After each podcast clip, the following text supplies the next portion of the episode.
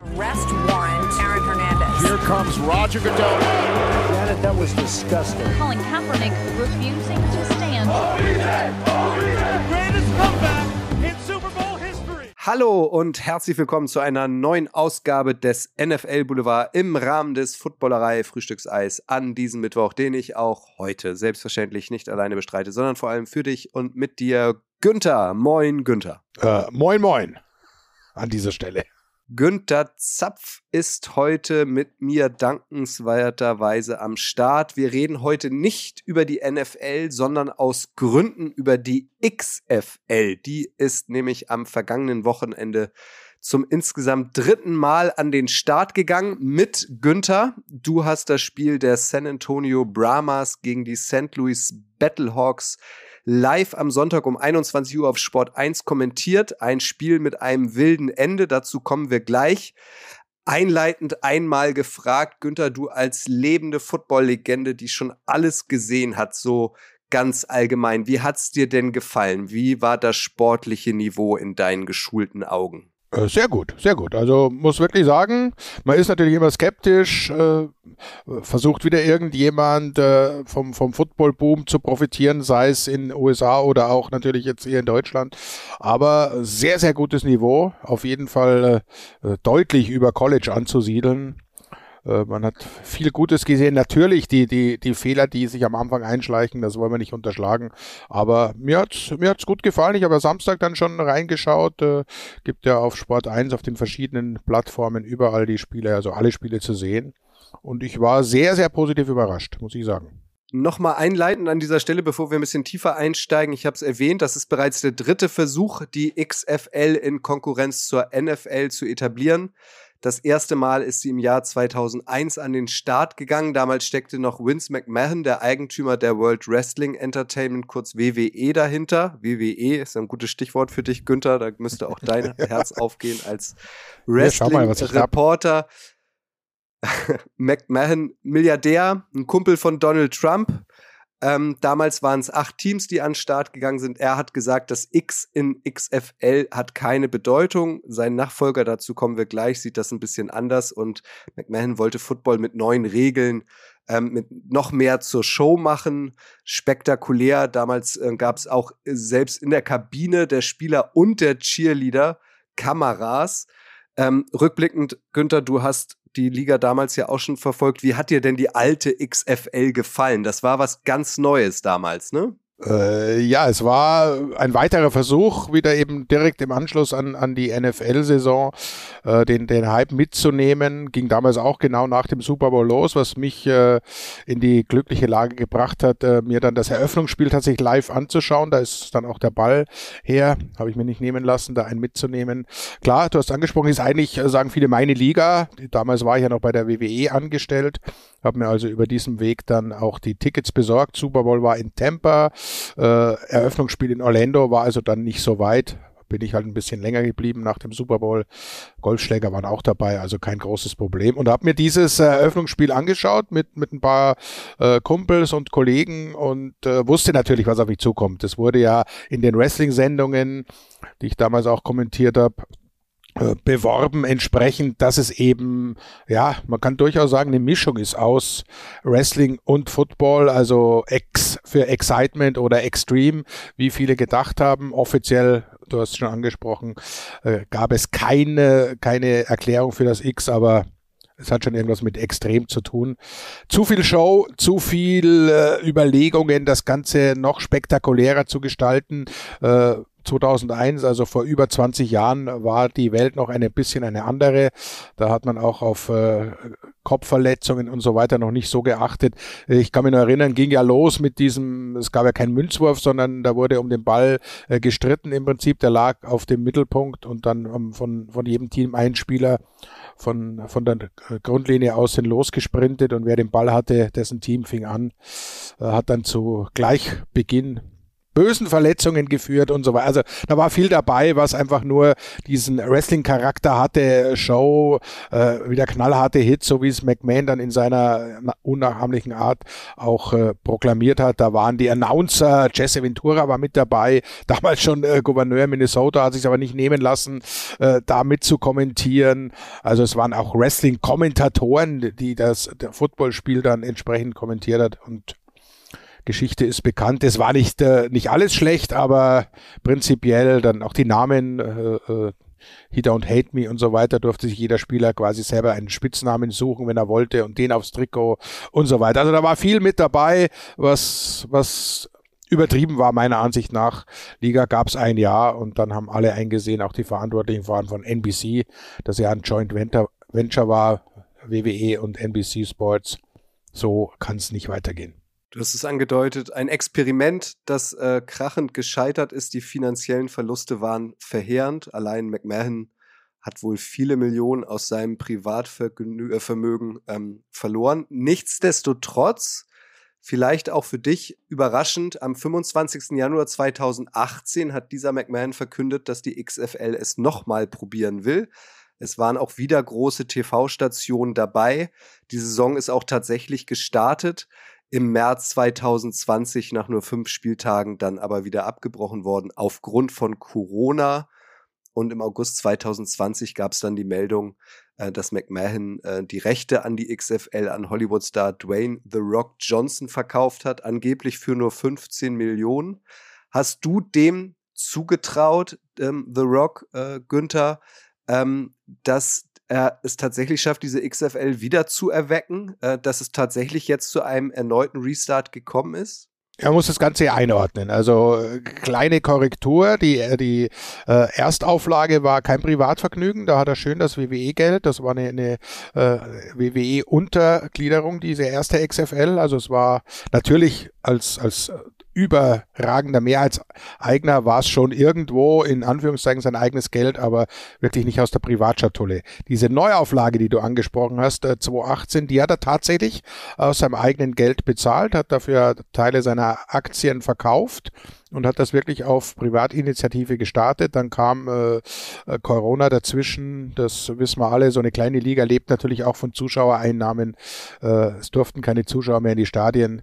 Das war äh, unvermeidbar das Ende für so eine Liga. Da konnte jetzt keiner was dafür, auch nicht Vince McMahon, der es diesmal anders angegangen hat. Uh, unser guter Freund Oliver Luck war ja der Commissioner dieser Liga und sollte dafür sorgen und hat das auch getan, dass es eben eine sportliche Footballliga wird und keine Showveranstaltung, wie es äh, ursprünglich mal geplant war. Also das hatte sehr, sehr gute Ansätze. Da waren sehr, sehr gute auch äh, Regelansätze, wenn wir nachher nochmal drauf kommen. Die meisten davon ja auch übernommen, jetzt von, von The Rock und seinen, äh, seinen Mitte-Eigentümern. Also da hat Oliver Luck auch den, die, die Verbindung hergestellt, natürlich aufgrund seiner Beziehungen zur NFL. Man ist sozusagen eine Versuchsliga geworden für die NFL, was ich gut finde. Da kann man neue Dinge ausprobieren, was früher in der, in der World League beziehungsweise NFL Europe auch nicht anders war. Vergessen manche, dass das ein oder andere, was heute gang und gäbe ist in der NFL, ist dort entstanden, getestet worden, für gut befunden. Und jetzt hat man eben die XFL. Ich habe The Rock natürlich zugetraut. Zum einen, weil er selbst aus dem Football kommt sehr, sehr erfolgreich am College in Miami gespielt, nicht ganz den Schritt geschafft in die NFL. Deshalb ist es ihm ja so wichtig. Deshalb gibt es auch diese Serie äh, parallel zur XFL äh, 54, weil eben der 54. Spieler, das war er, 53 schaffen es in, ins Team. Er war wirklich im letzten Cut dabei.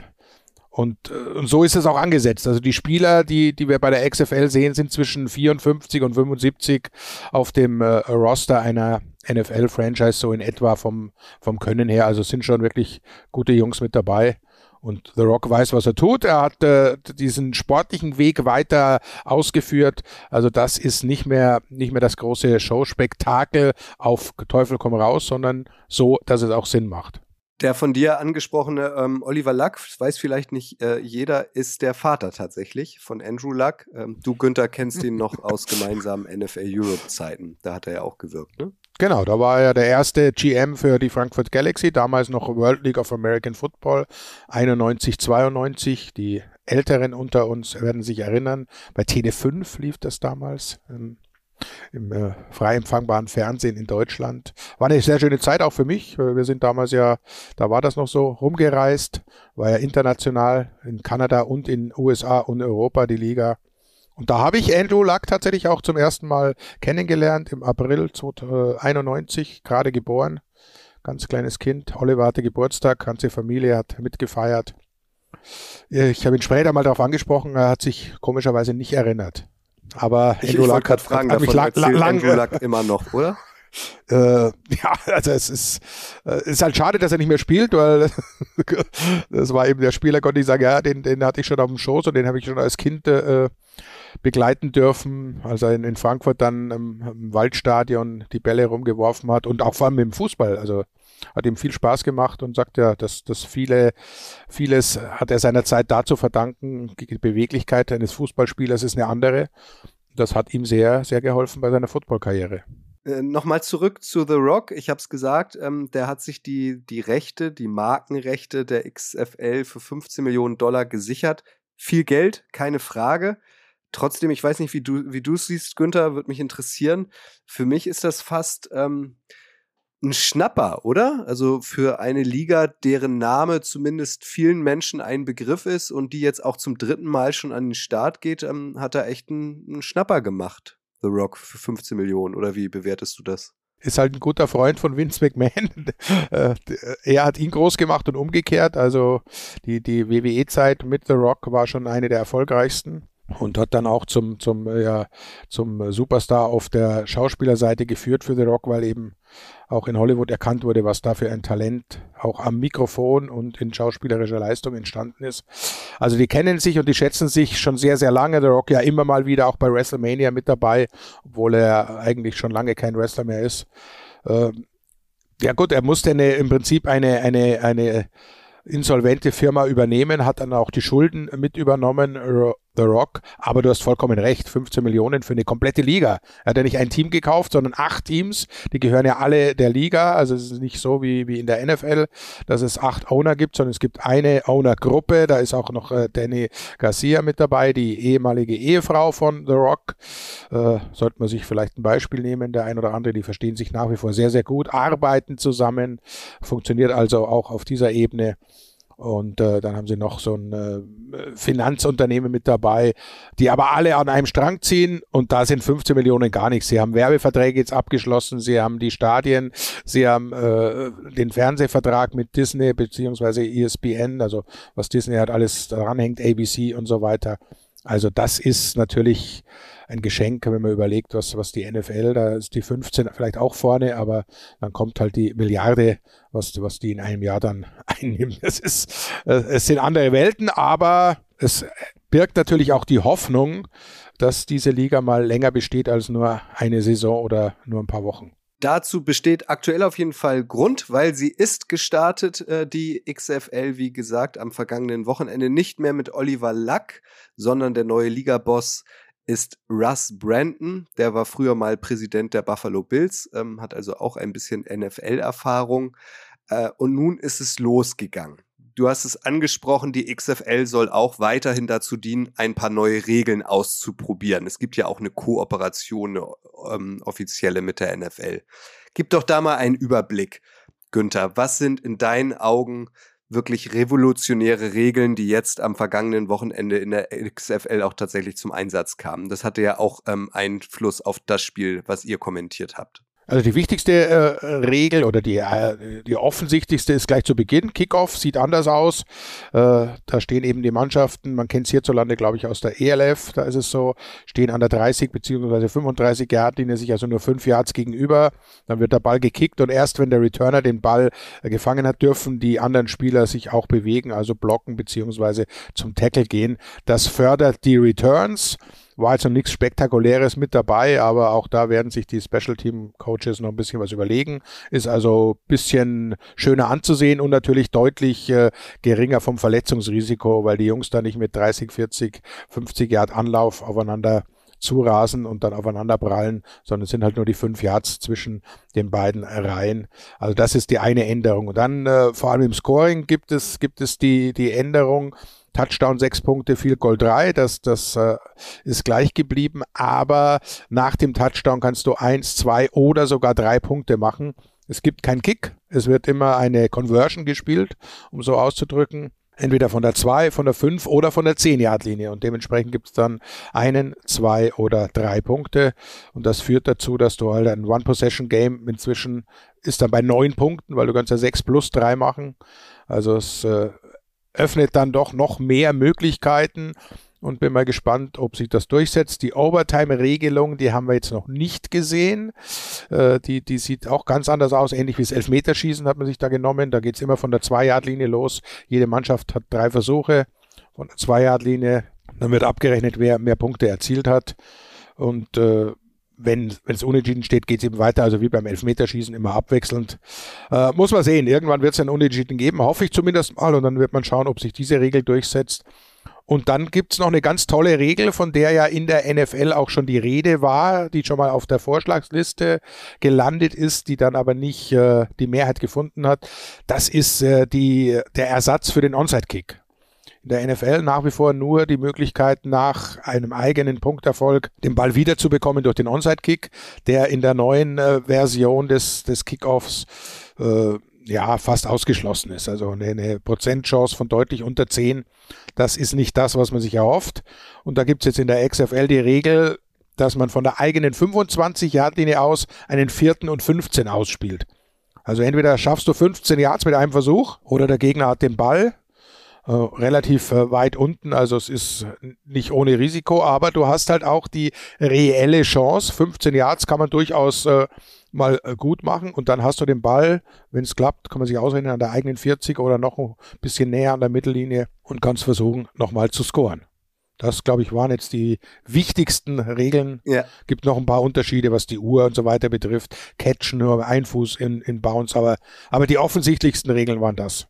Und äh, das, was du jetzt ähm, ähm, eben zum, zum Ende erläutert hast, ähm, mit, der, mit dem vierten und 15, um den Ball wiederzubekommen, das ist ja tatsächlich auch in eurem Spiel passiert. Ne? Die Brahmas haben äh, deutlich geführt, dann haben die Battlehawks aber einen Touchdown gemacht, die maximale ähm, äh, Punktanzahl geholt ähm, äh, anstelle des PATs und diesen vierten und 15 converted und haben am Ende noch gewonnen, richtig? Ganz genau. Also da war alles drin, war eigentlich schon durch das Spiel. 1,25 vor Schluss stand es 15 zu 3 äh, für San Antonio von Heinz Ward angeführt. Alle haben äh, gefeiert, die Zuschauer. Wir haben es eigentlich auch schon intern abgeschrieben gehabt, weil der große AJ McCarron, den man aus den Alabama-Zeiten kennt, den man noch aus der NFL kennt und äh, der vielleicht der bekannteste unter den Quarterbacks ist, jetzt in dieser XFL hat drei Viertel lang nichts getroffen, um so auszudrücken, hat wirklich ein schwaches Spiel abgeliefert gegen eine auch sehr, sehr gute Defensive, muss man sagen. Die Brahmas haben sich da wirklich von ihrer besten Seite gezeigt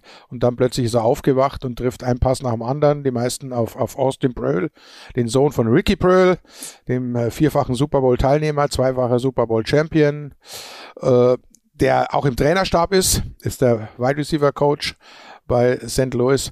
Und da war eben dann alles drin. Also sie machen tatsächlich diesen Touchdown, kommen also ran, 15, 3 Stands, dann stand es 15, 9. Was machen sie? Sie versuchen drei Punkte zu erzielen, weil dann hätten sie den Rückstand auf ein Field Goal geschraubt. 15, 9, drei Punkte. Aus 10 Yards Entfernung. Genau, von der 10-Yard-Linie, Pass auf Austin Pröll zwischen drei Verteidiger rein, super perfekter Pass, klappt also wieder und es steht 15 zu 12 dann kommt dieser vorhin schon erklärte Versuch von der eigenen 15-Yard-Linie, äh, ein, glaube ich, 22 Yards waren es, also deutlich mehr als die 15 geforderten, wieder auf Austin Bröll, der damit äh, den Ballbesitz sichert. Sie äh, gehen nach vorne, sind relativ schnell, dann auch 15-Yard-Strafe gab es noch Roughing äh, in Field Goal Range, aber das war dann schon absehbar, das reicht ihnen nicht. Es läuft gerade so gut, Warum nicht mit dem Touchdown das Spiel gleich entscheiden? Muss ja keiner in die Verlängerung gehen.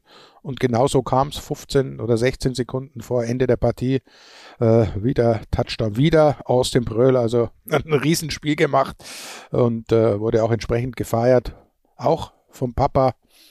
Tolle, to tolle, toller Einstand, tolle Szenen und wir konnten auf die Art und Weise dann wirklich alle diese neuen Regeln nicht nur sehen und erklären, sondern wir haben sie auch äh, erfolgreich umgesetzt bewundern dürfen. Das war schon geil, oder? Also wie du gesagt hast, ihr habt wahrscheinlich alle nicht damit gerechnet, dass das noch passiert. 1,29 meintest du, glaube ich, noch auf der Uhr und äh, plötzlich gibt es doch einen anderen Sieger. Das hat schon Bock gebracht, nehme ich an, oder? Also Anfang war ja ein bisschen äh, lahm, will, ich, will ich nicht sagen. Es war zu wenig Punkte für das, was das Spiel eigentlich hergegeben hat. Denn es war vor allem von, von San Antonio sehr, sehr ansehnlich in der Offense. Die haben knappe 200 Yards gemacht in der ersten Halbzeit, aber nur drei Punkte. Stand 3 zu 3 zur Halbzeit, haben dann kurz vor der Pause nochmal ein Field Goal verschossen äh, aus 34 Yards. Also die Kicker sind noch nicht so richtig angekommen in der Liga. Gab doch viele Fehlschüsse auch von, von Dominik Eberle. Gestern Nacht dann noch, äh, der, der, der bei Seattle spielt, der deutsche Kicker. Aber auch das wird sich finden. Zweite Halbzeit dann deutlich besser von den Punkten und das Ende halt äh, sensationell. Also das, das siehst du halt und das spricht für diese Regeln. Sowas siehst du in der NFL dann ja alle Jubeljahre mal. Da muss der Gegner eigentlich dann schon einen Fehler machen. In dem Fall war es einfach nur gut gespielt. Und das ist ja was, was ich immer äh, gut finde, wenn du nicht auf einen Fehler vom Gegner warten musst, sondern sie haben den Ball einfach nicht mehr abgegeben. Sie machen ihren Touchdown, sie machen diesen, diesen vierten und 15, sie bleiben also am Ball, marschieren nach vorne, machen den nächsten Touchdown. Da kannst du dann als Gegner äh, dir vielleicht vorwerfen, dass die Defense nicht mehr so funktioniert hat, aber prinzipiell war es die eigene sehr gute Offensivleistung der St. Louis äh, Battlehawks. Um die Regeln abzuschließen, Günther, ich habe mir hier noch notiert, es gibt keinen Fair Catch. Ist das tatsächlich so? Äh, du musst ja auch den, den Punt in die, äh, im Feld unterbringen. Also du kannst nicht wie in der NFL oder im College über die Seitenauslinie punten.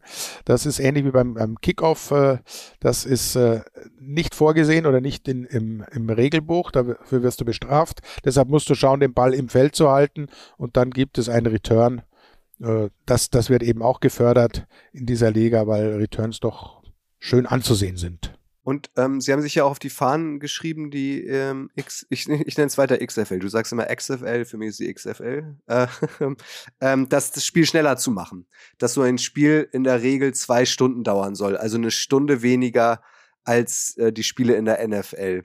Hat sich das jetzt bewahrheitet am ersten Wochenende? Waren die Spiele deutlich kürzer als in der Konkurrenzliga NFL? Nicht wirklich. Also sie müssen natürlich ihre Werbung unterbringen. Es gibt eine kürzere Halbzeitpause mit zehn Minuten, aber das sind auch nur zwei weniger als in der NFL. Ähm, das erste Spiel hat gedauert äh, zwei Stunden 59 Minuten, also mit allem. Äh, unser Spiel hat auch fast genau drei Stunden gedauert. Also das ist ihnen noch nicht so gelungen. Zwei Stunden ist natürlich utopisch, aber sagen wir zweieinhalb Stunden, das ist schon realistisch. Die Uhr läuft deutlich äh, öfter. Sie haben einen sogenannten Ball-Spotter mit auf dem Feld, der eben nichts anderes tut, als sofort den Ball wieder dorthin zu legen, wo es weitergeht, dass da keine Zeit verloren äh, wird. Äh, läuft nach Incompletions, läuft die Uhr wieder an, wenn der Ball gespottet ist und so weiter. Also man tut schon ein bisschen was, damit schneller geht. Die Playglocke ist nur 35 Sekunden äh, statt 40 wie in der NFL. Und das alles wird dann irgendwann dazu führen, dass es auch schneller geht. Es haben alle Spieler in der, in der Offense einen Lautsprecher im Helm. Also alle können die Kommandos des äh, Offense Coordinators hören. Das heißt, du brauchst gar kein Huddle mehr und trotzdem wissen alle, was abgeht. Also es sind, sind ein paar wirklich äh, gute Dinge. Deshalb äh, sieht das Spiel optisch auch schneller aus. Weil da gibt es eben wenig Huddle, die stellen sich wieder auf und weiter geht's. Aber von der reinen Zeit, wenn man dann auf die Uhr schaut, waren es halt doch wieder fast drei Stunden aber sehr launige und, und schnell vergehende drei Stunden. Was ich mich gefragt habe, ich habe es jetzt auch noch nicht recherchiert oder ähm, mich selbst drum gekümmert, mir selbst eine Antwort zu geben. Brahmas, ne? San Antonio Brahmas. Wo, was ist denn dieses Brahmas? Was wollen die mir damit sagen? Brahma ist ein Riesenbulle. Das ist ein, ein die größte Rinderart und äh, ist auch ein bisschen so eine Hommage an The Rock, denn sein, einer seiner Wrestling-Spitznamen war ja Brahma Bull. Also ist ein sehr gefährliches wildes Tier, das natürlich in Texas äh, gezüchtet wird, beheimatet ist und äh, für gute Steaks sorgt. Ah, super. Vielen Dank. Wieder was gelernt, Günther. Dank dir. Dankeschön. Gerne. Neben den San Antonio Brahmas und den St. Louis Battlehawks, über die wir schon gesprochen haben, gibt es sechs weitere Teams, nämlich die Arlington Renegades, die Houston Roughnecks, die Vegas Vipers, die Orlando Guardians, die Seattle Sea Dragons und die DC Defenders aus Washington. Korrigier mich, Günther, es gibt keine Bye Week äh, und die Playoffs bestehen aus zwei Halbfinals und dann dem Endspiel am 13. Mai, richtig?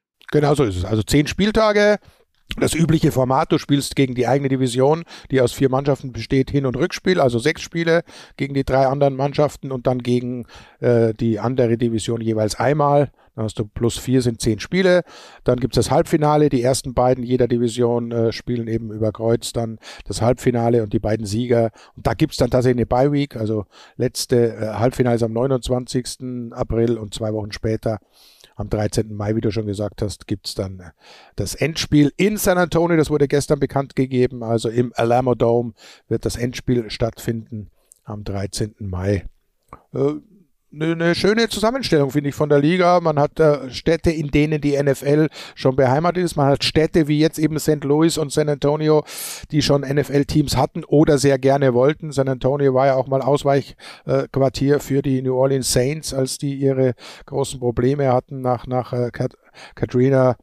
Und äh, da hat man schon gehofft, dass man sie vielleicht äh, weglocken kann. Bei einigen anderen Teams hat man es versucht. Das Stadion ist toll, die Stadt ist toll. Und jetzt haben sie halt äh, XFL-Teams, hat man auch gemerkt, gestern fast 25.000 waren da. Also das funktioniert. Genau, das wäre meine nächste Frage gewesen. Ähm, Stichwort Akzeptanz. Die Stadien waren gut gefüllt, deiner Meinung nach? Ja, geht äh, nicht überall. Also es geht schon noch mehr. Irgendwo waren es nur 13.000. Muss man abwarten, auch, auch wie das bleibt. Äh, ich habe noch keine Quoten gesehen, was, was fernsehtechnisch los war. Denn das war das große Problem auch dieser, dieser Neuauflage vor drei Jahren ist es jetzt her, dass am Anfang wirklich sehr, sehr viele interessiert waren, reingeschaut haben. Auch gestern äh, bei uns, glaube ich, waren viele mit dabei. Äh, zumindest wenn wir nach dem gehen, was sich auf Twitter und Insta getan hat. Schauen sich viele das mal an. Wie sie dann dabei bleiben, das müssen wir alle, alle verfolgen. Ich wünsche es der Liga und uns allen, dass es gut angenommen wird, denn ich finde, und das haben auch die meisten Kommentare wiedergespiegelt, man kann es wirklich sehr gut anschauen. Genau, das passt vielleicht an dieser Stelle ganz gut. Jeden Sonntag um 21 Uhr zeigt Sport 1 im Free TV ein Spiel aus der XFL Live. Jede Woche auch mit dir? Nein, wir haben ein paar Kollegen, die das äh, auch übernehmen werden. Alles äh, eigentlich der Footballgemeinde, vor allem wenn man der Zone guckt, bekannte Namen. Franz Büchner ist dabei, Andreas Renner ist dabei, Konstantin Eckner. dann Ingo Seibert, der wird öfter dabei sein als Experte. Der kann das gut einschätzen, denn die, die NFL Europe damals war im Prinzip etwas sehr, sehr ähnliches. Hast du denn schon, ähm, also hast du schon irgendeinen Hype-Train gestartet? Also als Cowboys-Fan müssten dir ja eigentlich die Arlington Renegades am nächsten liegen, oder? äh, ich bin ja nicht Fan einer, einer Stadt, sondern schon, schon auch eines Teams. Äh, Nee, noch nicht. Also muss ich ehrlich sagen, war natürlich dann gestern äh, durch den Spielverlauf und, und, und äh, durch meine durchaus auch Verbundenheit zu den Pittsburgh Steelers und, und, und da Heinz Ward und Joey Porter ist ja an der Seitenlinie. Also da sind einige aus dem Steelers-Umfeld, die, äh, die sich da rumtreiben, haben mir die Brahmas schon, schon, schon ganz gut gefallen. Haben, haben das auch äh, gut gemacht, aber so weit würde ich noch nicht gehen, dass ich, dass ich mich da auf ein Team festgelegt hätte. Dann lass uns noch mal über berühmte Protagonisten zum Abschluss sprechen. Du hast es schon erwähnt. Heinz Ward, eine absolute Receiver-Legende der Steelers, ist Head Coach äh, der San Antonio Brahmas. Wade Phillips, um noch jemanden zu nennen, ähm, ist Head Coach der Houston Roughnecks, der schon 75 und war auch schon Head Coach in der NFL, nämlich bei den Broncos, Bills und bei deinen Cowboys. Und in der USFL, Wie bewertest du die Arbeit so dieser weiter. beiden? Mhm. Ja, das, das, das, der eine ist wirklich eine absolute Houston-Legende ja. Äh, sein Vater ja schon, Bump Phillips, äh, hat sich da Meriten verdient. Jetzt ist der Sohnemann äh, quasi nochmal zurückgekehrt, hat das auch auf seine Art und Weise gut gemacht. Dann haben wir eben diese neuen Head Coaches, auch, auch Anthony Becht, ehemaliger äh, Tight End der New York Jets vor allem, ist ja Head Coach von, in St. Louis, auch sein erster Job auf dieser Position, ebenso wie für Heinz Ward. Also es sind schon ein paar, paar Jungs dabei, die man aus NFL-Zeiten kennt, die jetzt beweisen müssen, ob sie das Zeug dazu haben. Äh, zum Head Coach. Jetzt wird sich natürlich klar, Anthony Becht kann jubeln, sah lang nicht so aus, hat sein erstes Spiel gewonnen und, und Heinz Ward wird sich jetzt äh, die Fragen äh, gefallen lassen müssen, was ist da passiert, wie kann man so einen Vorsprung in eineinhalb Minuten äh, noch, noch abgeben. Äh, es fällt dann alles immer irgendwie zurück auf den, auf den Headcoach, das ist das Problem. Damit müssen sie umzugehen lernen und dann wird man sehen, wo, wo der Weg hinführt. Aber es ist natürlich auch, nicht nur für die Spieler, es ist auch für Coaches, für Head Coaches, für die Coordinators und so weiter eine Chance, sich zu zeigen und vielleicht äh, irgendwann in der NFL zu landen oder wieder in der NFL zu landen. Dasselbe gilt für die Spieler. Ähm, du hast ähm, schon ein paar angesprochen. Ähm, ich nenne noch ein paar weitere. Ben DiNucci, auch eine, also eine Cowboys-Legende, ja, muss man ja fast sagen, als Quarterback. Wer Günther, kennt ihn nicht? Äh, ist dabei. Ähm, Josh Gordon ist auch dabei. Die Nucci und Gordon beide in Seattle ähm, unterwegs. Gordon am Wochenende auch einen Touchdown gefangen. Matthäus Bryant ist dabei. Der war auch mal so ein großes äh, Receiver-Versprechen für die Steelers.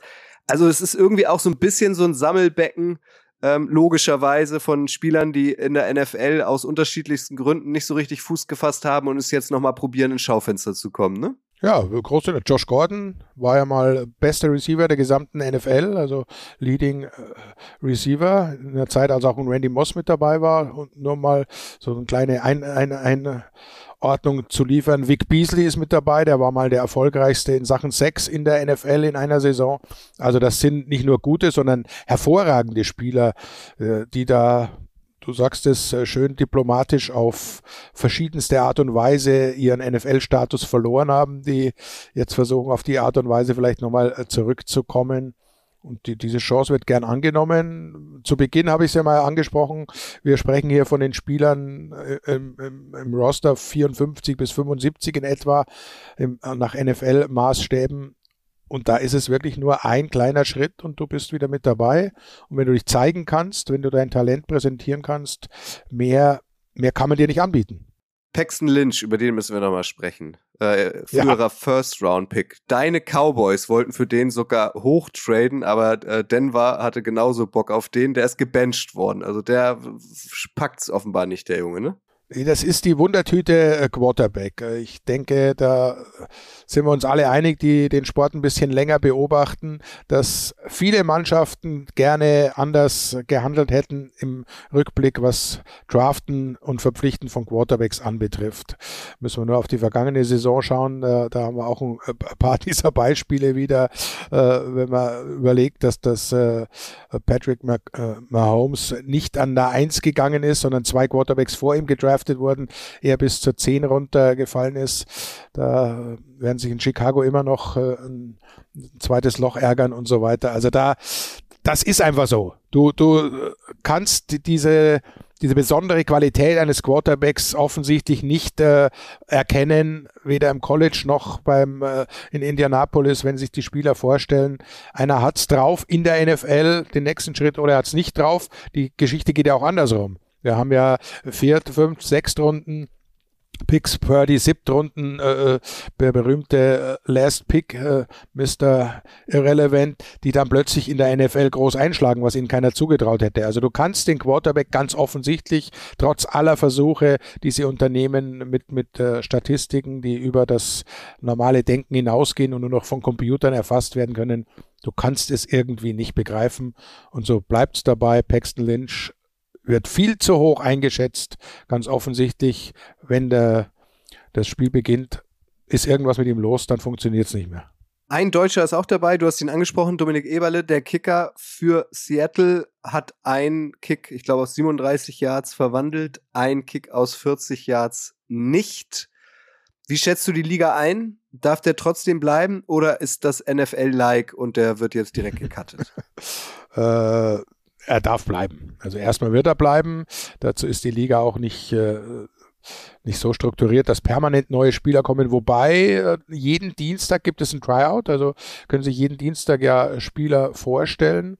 Es geht auch relativ schnell äh, mit dem Wechsel, denn alle Teams, auch das sollte man vielleicht nochmal kurz erklären, sind ja in der Gegend um Arlington beheimatet, fliegen dann gemeinsam zu den Spielen. Also es sind zwar Heimspiele für die jeweiligen Franchises, aber die wohnen da nicht. Das sind alle in Arlington, was natürlich die Kosten minimiert, was das Training und so weiter vereinfacht. Also da hat man sich schon ein paar Gedanken gemacht, wo, wo kann man sinnvoll einsparen. Man fliegt dann eben gemeinsam zu und von den Spielen wieder weg, liefert im Prinzip da seine Show ab. Das wird sich im Laufe der Jahre, wenn es denn weitergeht, sicher ändern. Aber momentan ist das ein, ein ganz guter Weg, auch äh, wenn man im Hinterkopf hat, dass möglicherweise vielleicht nochmal pandemiemäßig da äh, Vorkehrungen notwendig sein sollten, hat man da schon im Vorfeld gut reagiert. Und in dieser Blase, die da entsteht, ist es natürlich dann auch ein bisschen einfacher, äh, Spieler hin und her zu traden, hin und her zu schieben oder neue Spieler zu integrieren. Aber ich sage mal, Dominik Ebele wird auch nächste Woche noch für die Seattle Sea Dragons äh, kicken. Da haben sie auch so ein bisschen gelernt aus den Erfahrungen der USFL. Die hat das ja auch so gemacht. Ich glaube, die waren in Alabama beheimatet, ne? in Birmingham, Alabama, alle Teams, alle Spieler. Und das hat sich die XFL wahrscheinlich abgeguckt. Ja, die haben aber da auch alle gespielt. Also das ist dann schon ein Unterschied. Aber das war eben Corona-bedingt. Stimmt. USFL war, äh, war natürlich äh, kein toller Erfolg, denn wenn du jede Woche dieselben, im selben Stadion oder zwei oder drei Stadien hatten sie, glaube ich, da, aber in, der, in, in derselben Gegend, das, das ist natürlich dann, wird auf Dauer auch ein bisschen teuer, egal wie billig die Tickets sind. Wenn du ständig dahin rennen willst, dann äh, ist es so schon, also finde ich einen besseren Ansatz, denn es sind ja auch wirklich schöne, schöne, tolle Stadien mit dabei.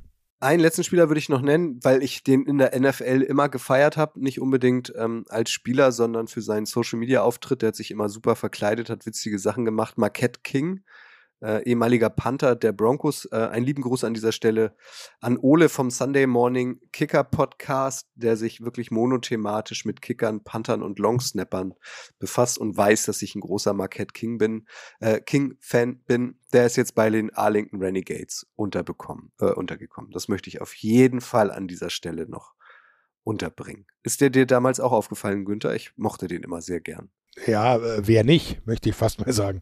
Ein unglaublich äh, exaltierter, unterhaltsamer Typ, äh, der also den, den äh, Show, äh, den Showbereich eines NFL-Teams sehr, sehr gut abgedeckt hat. Nicht nur, wie du richtig sagst, Social Media, sondern auch, durchaus auch auf dem Feld. Einer, der dann mal selbst einen, einen First Downer läuft, der einen Pass wirft, der, der einen Tackle setzt und sich dafür feiern lässt. Äh, zu Recht. Also der hatte schon seinen eigenen Auftritt, seinen klei kleinen Starrum, aber das ist dann halt auch wieder NFL.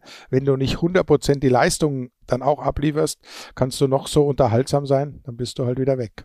Du bist unterhaltsam, Günther, seit Jahren, seit Jahrzehnten und du bist auch nicht weg. Wir hören dich auch nach der NFL-Saison weiter, sonntags 21 Uhr auf Sport 1. Was ist das nächste Spiel? Äh, was du kommentieren wirst und wirst du es wieder mit Ingo Seiber zusammen machen? Ähm, weiß ich noch gar nicht. Also der nächste Einsatz ist am, äh, müsste der 19. März sein, also müsste noch einen Monat warten. Aber wer der Experte ist, äh, habe ich noch, noch keine Information. Ich muss jetzt ja dann auch wieder ein bisschen, ein bisschen Urlaub machen. Also kam für mich auch relativ überraschend die Anfrage. Es ist ja, ist ja eine, eine kurzfristige Geschichte gewesen, auch von, von äh, Sport 1 mit der XFL zusammen. Und daher hatte ich schon den ein oder anderen äh, Reiseplan äh, fertig in der, in der Tasche und kann eben jetzt nicht, äh, nicht äh, jedes Spiel oder jedes Wochenende kommentieren. Dazu, ich habe es eingangs erwähnt, gibt es ja die Kollegen, die das durchaus adäquat auch lösen können. Sehr gut. Du musst ja auch äh, dein Handicap stets verbessern. Oder zumindest halten. Versuche ich mal. zumindest. Nicht, nicht noch schlechter zumindest werden, sagen wir mal so. Also jeden Sonntagabend auf Sport 1 äh, ab 19. März dann auch wieder mit Günther sei euch empfohlen. Günther, vielen Dank, dass du dir Gerne. Zeit genommen hast und ähm, deine ersten Erfahrungen mit dem, wenn es zum dritten Mal an Start geht, ist der zweite Restart, mit dem äh, zweiten Restart äh, mit uns geteilt hast. Sehr gerne und wie gesagt, schaut es euch an, auch auf Sport 1 Plus gibt's halt, gibt alle Spiele zu sehen. Dann meistens halt im US-Kommentar, aber macht, macht Spaß, macht Laune, kann man, kann man gut gucken. Ich habe für euch Zuhörer noch eine Info zum Schluss und zwar wird es jetzt in der NFL Offseason den NFL Boulevard zweiwöchentlich geben, also jeden zweiten Mittwoch weil es einen neuen Podcast geben wird, der dann im ähm, Rhythmus mit dem Boulevard sich abwechseln wird. Äh, der heißt Flugstunde und den werde ich zusammen mit Stolle mit Leben ausfüllen. Es geht äh, um das ELF-Team Munich Ravens und Stolle möchte euch ganz transparent in diesem Podcast jede zwei Wochen erzählen, was denn eigentlich die Aufgabe eines GMs ähm, äh, in, in einem, in einem äh, entstehenden Football-Franchise ist. Äh, ihr in, euch interessiert euch sicherlich alle dafür, wie akquiriert man eigentlich Spieler, wie findet man ein Stadion, wie bindet man Fans, wie läuft das mit dem Ticketing. Äh, und Stolle ist dankenswerterweise bereit, ein bisschen aus dem Nähkästchen zu plaudern und euch da bei diesem Prozess mitzunehmen. Deswegen wird es ab sofort den NFL Boulevard jeden Mittwoch im Wechsel mit der Flugstunde geben und nächste Woche, das müsste der 1. März sein, da gibt es dann die erste Folge des neuen Podcasts. Wirst du dir auch ein Spiel der Munich Ravens anschauen oder geht das als Cowboy nicht, Günther? Du sprichst es an wenn du schon von, von Stolle sprichst, wie rekrutiert man Spieler? Man geht zu den äh, tollen etablierten Vereinen der GFL oder darunter, die in jahrelanger Arbeit in der Jugend die Spieler ausbilden, klaut sie einfach weg, gibt keinen Cent dafür an die Vereine ab, macht den deutschen Football kaputt. Das ist meine Meinung, muss ich leider so deutlich sagen. Man hätte eine andere Lösung finden können. Das wurde, wie wir jetzt von, von Patrick Isume ja im Rahmen des Super Bowls erfahren haben, vom ehemaligen Präsidenten, dessen Namen ich bewusst nicht mehr nenne, äh, verhindert wurde. Also es wäre durchaus äh, anders zu lösen gewesen. Vielleicht gibt es da in der Zukunft Ansätze, denn insgesamt ist das Projekt gut, das habe ich von Anfang an äh, gesagt, ein Football auf europäischer Ebene macht sicher Sinn, wenn man es finanziert kriegt, aber dass natürlich die, die nationalen Verbände damit so in den Hintergrund gedrückt werden, ohne dass es irgendeine Kompensation für die Aufbauarbeit gibt. Das äh, schmerzt mich natürlich als Mitbegründer der Munich Cowboys, Mitbegründer der deutschen äh, Football-Bundesliga, wie sie früher mal hieß, doch sehr. Und deshalb äh, werde ich ganz sicher, obwohl es vor der Haustür ist, die Ravens zumindest im ersten Jahr nicht besuchen. Aber du hast es angesprochen, vielleicht nehmen wir uns die Zeit noch kurz. Ähm, mein Gefühl ist, seit das alte Präsidium weg ist und da ähm, neue Leute am Ruder sitzen, das tut dem deutschen Football ganz gut, weil wieder miteinander gesprochen wird. Wie ähm, erlebst du das? Ja, ich kriege ja auch nur das mit, was aus den äh, Medien kommt und äh, ab und zu telefoniere ich auch mit, mit, mit Werner Mayer oder wir treffen uns, dem äh, jetzigen Cowboy-Präsident. Äh, mit Stolle habe ich auch schon gequatscht, natürlich. Äh, wir sind ja trotz aller äh, Nebengeräusche befreundet es tut sich was und das ist das Allerwichtigste. Man spricht miteinander. Es gibt ja auch Treffen jetzt mit der ELF und der GFL. Es ist wahrscheinlich ein bisschen spät. Das Kind ist jetzt schon mal im Brunnen. Es da wieder rauszuziehen ist nicht so einfach wie vorher, den Deckel auf dem Brunnen zu machen. Aber das wurde, wie gesagt, äh, verabsäumt aus verschiedensten Gründen. Da will ich gar nicht weiter einsteigen. Wenn man wirklich hört, dass das der ursprüngliche Plan ja mal war, äh, die GFL auf, auf äh, Pro7 äh, Max zu präsentieren und das boykottiert wurde, das tut dann schon ein bisschen weh.